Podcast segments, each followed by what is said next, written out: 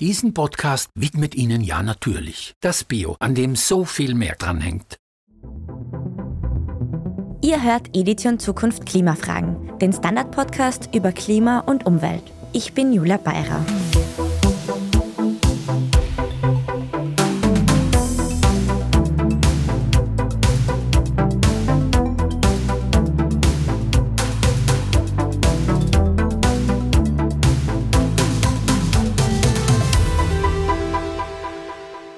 Geht es eigentlich Kühen, Schweinen, Ziegen und Hühnern in Österreich. Sie zählen zu den Nutztieren und sind meistens dann Thema, wenn es nicht so gut läuft. Also eben dann, wenn Tierschutzorganisationen aufdecken, dass Betriebe sich nicht an die Regeln halten, den Tieren etwa zu wenig Platz oder Auslauf bieten, den Stall nicht richtig sauber halten oder die Tiere gar quälen was es braucht, damit es Kühen, Schafen und Co. gut und in Zukunft sogar besser geht, damit befasst sich Sarah Hinze. Sie ist Tierwohlforscherin an der Universität für Bodenkultur in Wien und wir sprechen heute mit ihr über die Nutztierhaltung der Zukunft. Herzlich willkommen, Frau Hinze. Hallo, vielen Dank für die Einladung.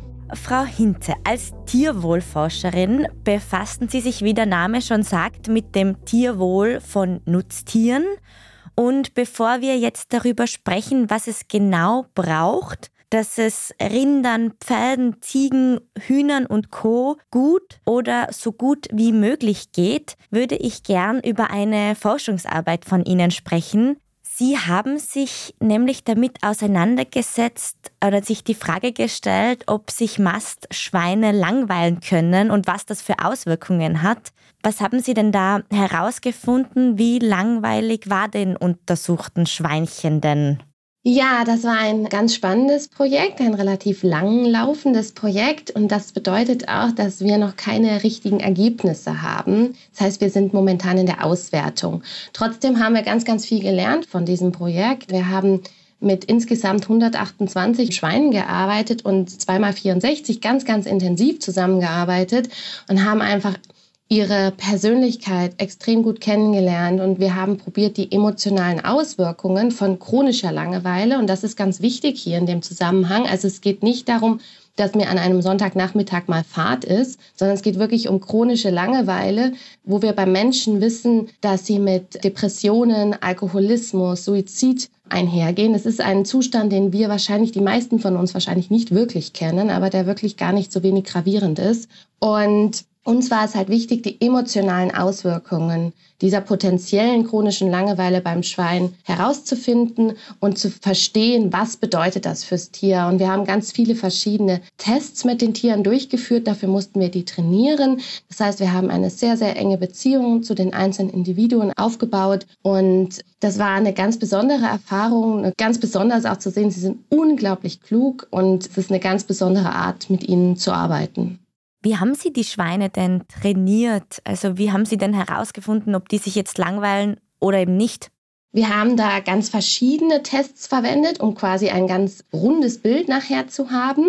Aber ein Beispiel wäre ein Test, in dem wir so im übertragenen Sinne Sie fragen, ob Sie ein Glas, das zur Hälfte gefüllt ist, als halb voll oder halb leer sehen. Das ist natürlich jetzt ganz abstrakt, weil natürlich fragen wir Sie weder das noch ist das zur Hälfte gefüllte Glas für die Schweine besonders relevant. Aber im übertragenen Sinne haben Sie gelernt, dass wenn ein Türchen sich auf der rechten Seite von einer Testarena öffnet, dass da immer eine Belohnung drin ist, immer ein Leckerchen, was Sie gerne haben. Und wenn das Türchen auf der linken Seite aufgeht, dann ist da nie eine Belohnung drin. Und wenn Sie das gelernt haben, dann gehen Sie zu dem Türchen auf der rechten Seite quasi hin, zu dem Türchen auf der linken Seite nie. Und jetzt ist die Frage, was passiert, wenn das Türchen in der Mitte sich öffnet? Also wie zum Beispiel das zur Hälfte gefüllte Glas, widerspiegelnd. Und wir wissen von ganz, ganz vielen Tierarten, es ist jetzt mittlerweile, die Forschung wird jetzt 20 Jahre alt, dass wenn es mir besser geht, ich optimistischer gestimmt bin, ich dann eher zum mittleren Türchen hingehe, während wenn es mir nicht so gut geht, ich eher pessimistisch gestimmt bin, ich zu diesem Türchen nicht hingehe. Das war einer dieser Tests, um diese negative Emotion, die mit chronischer Langeweile einhergeht, zu erfassen. Wir haben dann auch zum Beispiel Tests zur Zeitwahrnehmung von den Schweinen gemacht, also eine ganze Reihe von Tests, um zu versuchen, die emotionalen Auswirkungen zu erfassen. Okay, also zuerst mussten sich die Schweine langweilen und danach haben sie das mittlere Türchen geöffnet? Wir hatten zwei Gruppen von Schweinen. Wir hatten Schweine, die im Endeffekt wie in der konventionellen Haltung gehalten werden, also ohne großartige Stimuli, ohne dass viel passiert in ihrer Umgebung. Und dann hatten wir eine Kontrastgruppe, Schweine, die Stroh hatten, die verschiedenes Einstreumaterial hatten, die ganz viele verschiedene Spielzeuge hatten, die sie zweimal am Tag haben sie Neues bekommen. Also wirklich ein riesen Kontrastprogramm. Und die Tiere haben wir dann quasi miteinander verglichen. Das heißt auch, die Ausgangslage von den gelangweilten Schweinchen, sage ich jetzt mal, war konventionelle Tierhaltung. Wie sieht die aus? Genau, also die große Mehrheit unserer Schweine, auch in Österreich gehalten, lebt in Betonbuchten, sehr oft mit Vollspaltenboden. Was bedeutet das? Das sind Betonböden, die so kleine Spalten drin haben, wo Urin und Kot durchfallen können. Es ist in der EU-Gesetzgebung vorgeschrieben, dass es ein organisches Material zur Beschäftigung gibt, also dass irgendwas in der Box quasi hängt beziehungsweise dazugegeben wird und ansonsten ist es aber sehr karg. Es sind, wie gesagt, Betonwände, ein Betonboden und es gibt natürlich einen Futterautomaten oder einen Trog und Wasser für die Tiere. Und was haben Sie jetzt herausgefunden? Welche Auswirkungen hat diese Umgebung jetzt auf die Langeweile beziehungsweise welche Auswirkungen hat diese Langeweile auf die Emotionen der Schweinchen? Jetzt haben Sie schon gesagt, Sie haben noch keine konkreten Ergebnisse, aber haben Sie vielleicht schon Tendenzen, über die Sie sprechen können? Wir haben keine Tendenzen, aber wir haben Hypothesen. Und die Hypothese ist eben, also die Annahme ist, dass die Schweine, die in den mehr konventionellen Buchten gehalten werden, eben eher negativ, also ein bisschen pessimistischer drauf sind und generell eben gelangweilter und damit eben pessimistischer oder negativer sind und auch, dass die Zeitwahrnehmung bei diesen Tieren geändert ist. Es ist halt einfach so, dass wir schon sehr, sehr viel darüber wissen, über diese Haltungsbedingungen, auch im Vergleich zu anderen Systemen.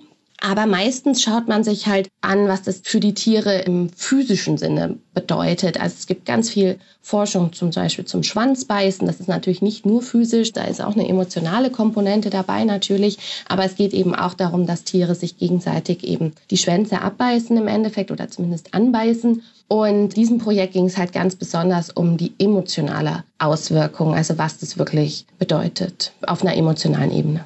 Was bräuchte es dann Ihrer Meinung nach in der konventionellen Tierhaltung, dass es den Schweinchen besser geht?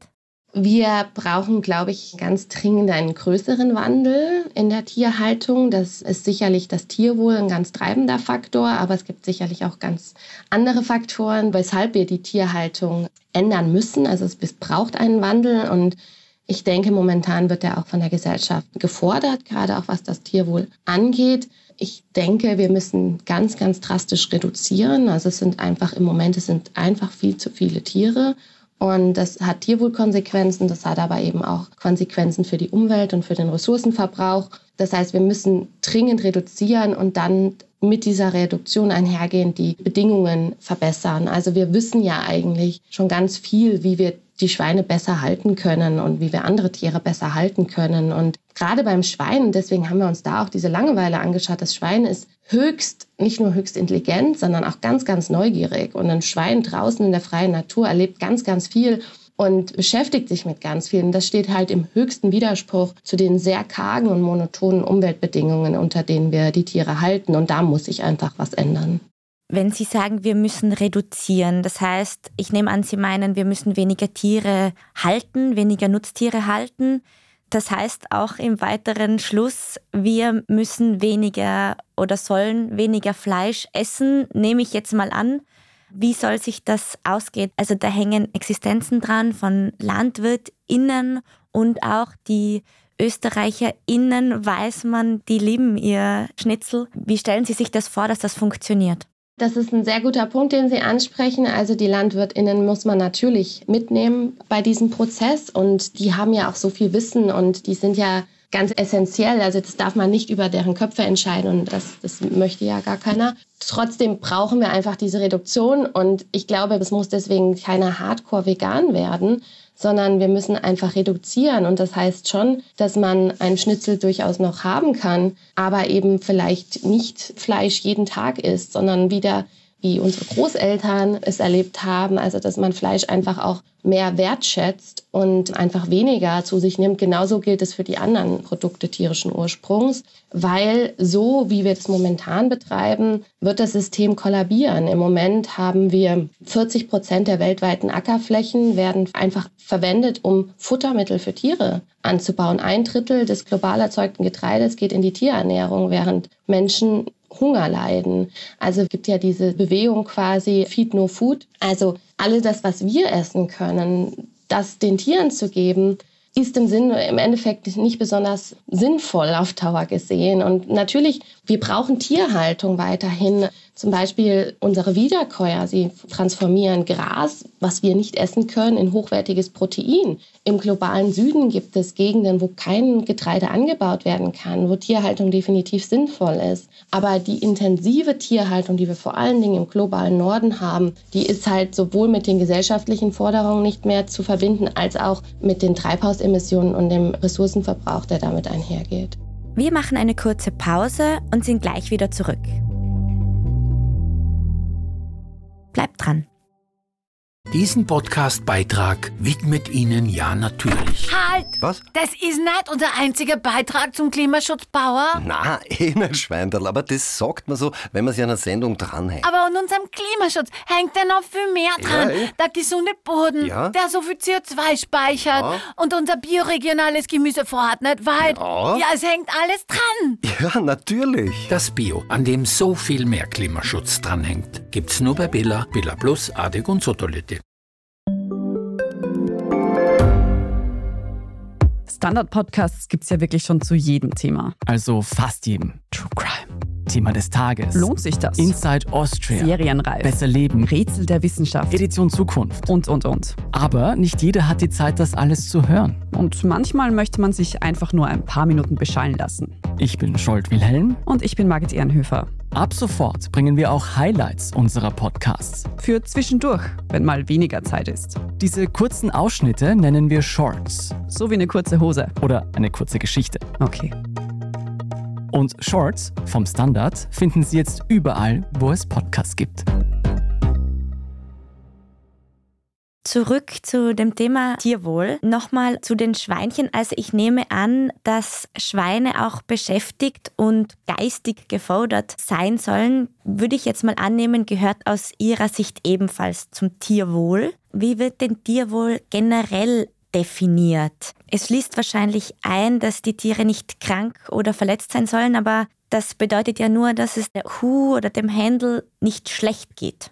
Ja, da sprechen Sie ganz wichtige Aspekte an. Also die Definition von Tierwohl oder der Schwerpunkt hat sich in den Laufe der Jahre extrem geändert. Also es war ganz lange Zeit ein großer Schwerpunkt darauf, dass es Tieren nicht schlecht geht im physischen Sinne, also dass sie gesund sind, dass sie sich fortpflanzen, dass sie produzieren. Eine Kuh, die gut Milch produziert, muss eine Kuh sein, der es gut geht. Das hat sich mittlerweile geändert. Also wir wissen, dass es neben der physischen Gesundheit eben auch diese emotionale Komponente hat. Das kennen wir alle. Auch wenn wir gesund sind, kann es sein, dass wir nicht besonders gut gelaunt sind. Auch wenn wir eine Erkältung haben, können wir relativ gut drauf sein. Also das heißt, da gab es einen ganz großen Wandel und das, diese emotionale Komponente findet immer mehr Bedeutung. Und zusätzlich ist jetzt seit Anfang des Jahrtausends noch so ein, ein anderer Wandel gekommen, nämlich es geht mehr darum, dass die Tiere nicht nur nicht leiden, und es geht nicht mehr nur darum, dass sie ein okayes Leben führen, sondern es geht darum, dass sie ein gutes Leben führen. Und das ist einfach auch, was die Gesellschaft sich wünscht. Und das ist auch, was die EU zum Beispiel mit Fördermitteln im Moment unterstützt, also Forschung in die Richtung. Nicht nur, es ist okay, sondern es soll den Tieren auch wirklich gut gehen.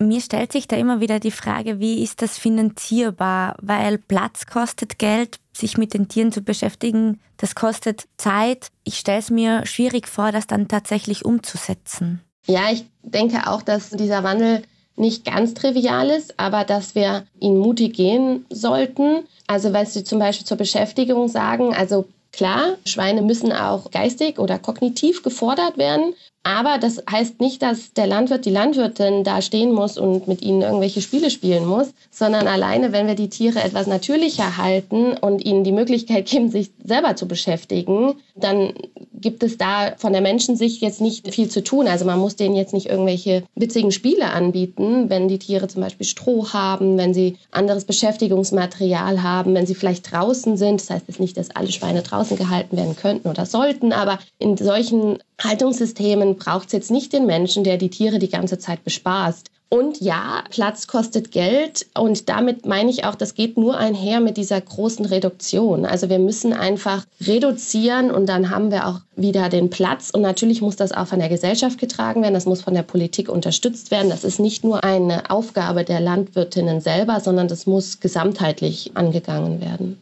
Was ist denn aus Ihrer Sicht aktuell das größte Hindernis, das Tierwohl in der Nutztierhaltung voranzutreiben? Also es ist definitiv in den Köpfen oder in vielen Köpfen noch der Wunsch nach Intensivierung, noch nach weiterer Produktionssteigerung, dass eine Kuh einfach noch mehr Milch gibt, ein Schwein noch mehr Ferkel produziert, wie man so schön sagt, beziehungsweise das Mastschwein noch mehr zunimmt, einfach mehr hergibt. Und denke, da braucht es definitiv ein Umdenken. Das gibt es allerdings auch schon. Es ist jetzt nicht so, dass wir da ganz neu starten. Es gibt viele, viele, viel, viel Umdenken in dem Bereich, dass man zum Beispiel auch auf andere Werte züchtet, also zum Beispiel auf mütterliches Verhalten beim Schwein und nicht nur noch auf Anzahl der Ferkel. Also wir haben schon gemerkt, dass wir in vielerlei Hinsicht an die Grenzen gestoßen sind und was auch die Konsequenzen dieser wahnsinnigen Intensivierung ist. Und wir haben alle eine Verantwortung dabei, auch als Konsumentinnen zum Beispiel zu überlegen, wie oft müssen wir tierische Produkte essen, können wir vielleicht es uns leisten, Produkte aus besserer Tierhaltung zu kaufen. Aber natürlich muss das Ganze auch sozialverträglich sein. Da muss man natürlich auch aufpassen, nicht nur, dass sich die reicheren tierische Lebensmittel leisten können. Das muss natürlich, wie gesagt, ganzheitlicher Ansatz ist da wirklich gefragt. Wenn es um Tierwohl geht, möchte ich auch kurz einen Abstecher zu Gütesiegeln machen. Die sollen ja versichern, dass die Tiere ein glückliches Leben hatten, zumindest bis zur Schlachtung. Und immer wieder decken TierschützerInnen einzelne Betriebe auf, wo dieses Tierwohl, sagen wir mal, zumindest nicht die oberste Priorität hat. Was ist Ihrer Meinung nach von Gütesiegeln zu halten? Wie kann man da als Konsumentin irgendwie einen Durchblick haben, was da was zählt und was nicht?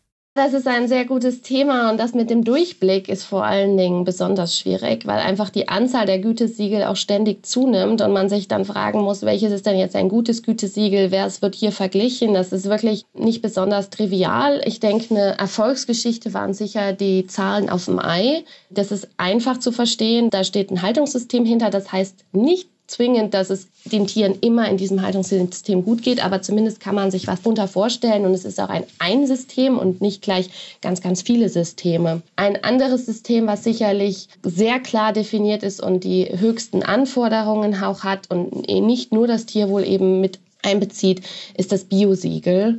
Also damit hat man für gewöhnlich die höchsten Tierwohlstandards gesetzlich auch gesetzt. Das heißt nicht wiederum, dass es nicht Biobetriebe gibt, wo es vielleicht nicht so gut läuft und es nicht auch konventionelle Betriebe gibt, wo es sehr gut läuft.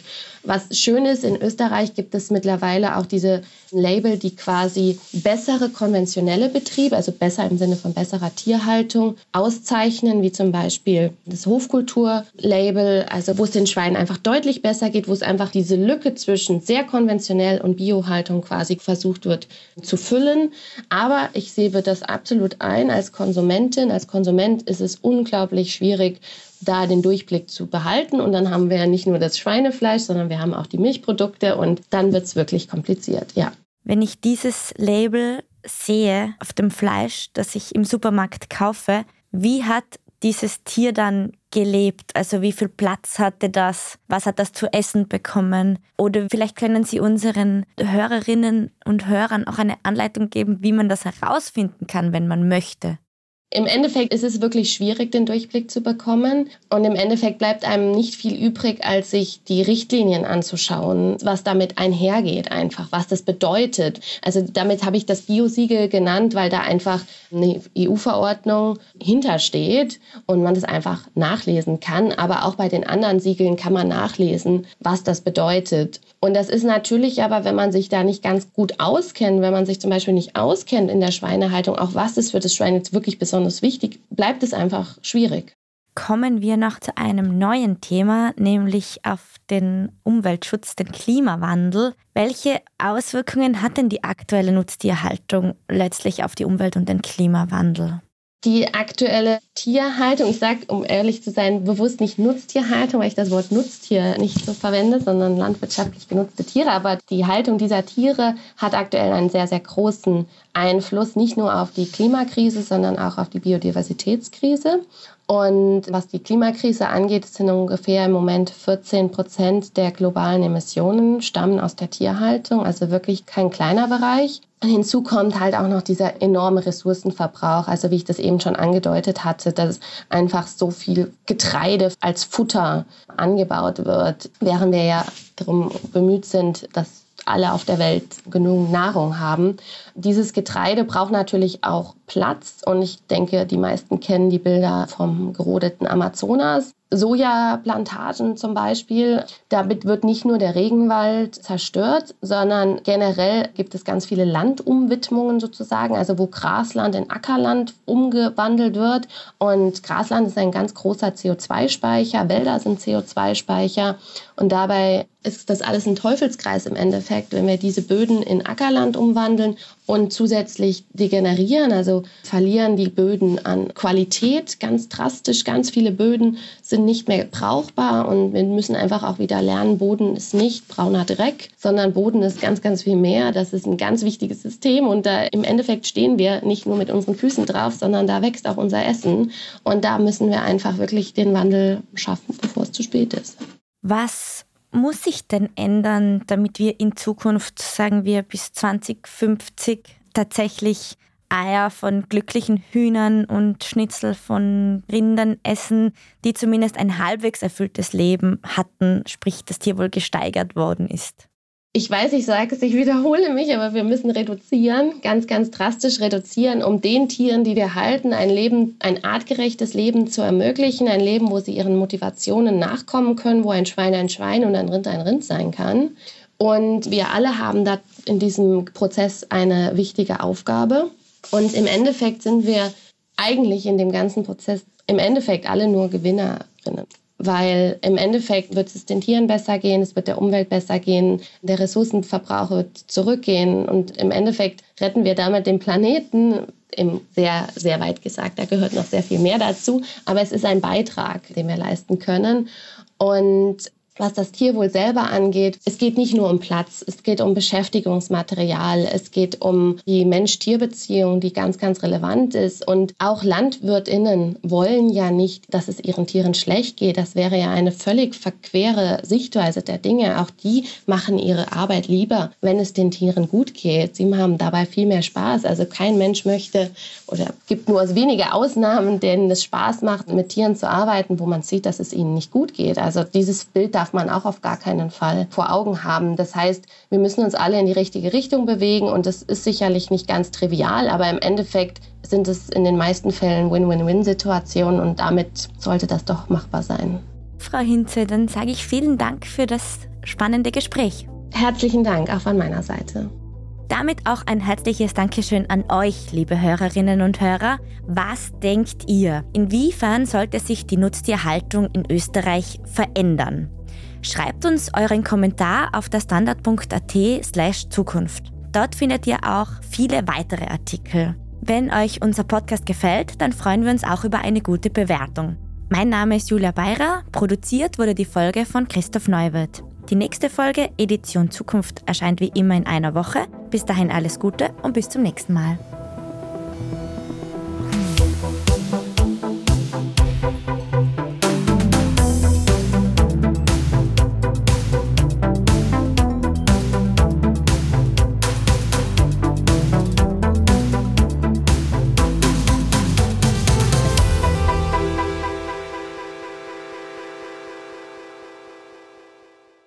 Diesen Podcast-Beitrag widmet Ihnen ja natürlich. Halt! Was? Das ist nicht unser einziger Beitrag zum Klimaschutz, Bauer. Na, eh nicht, Schweinderl, aber das sagt man so, wenn man sich an einer Sendung dranhängt. Aber an unserem Klimaschutz hängt ja noch viel mehr dran. eh. Der gesunde Boden, Ja. der so viel CO2 speichert Ja. und unser bioregionales Gemüse vorhat nicht weit. Ja. ja, es hängt alles dran. Ja, natürlich. Das Bio, an dem so viel mehr Klimaschutz dranhängt, gibt's nur bei Billa, Billa Plus, Adek und Sotolite.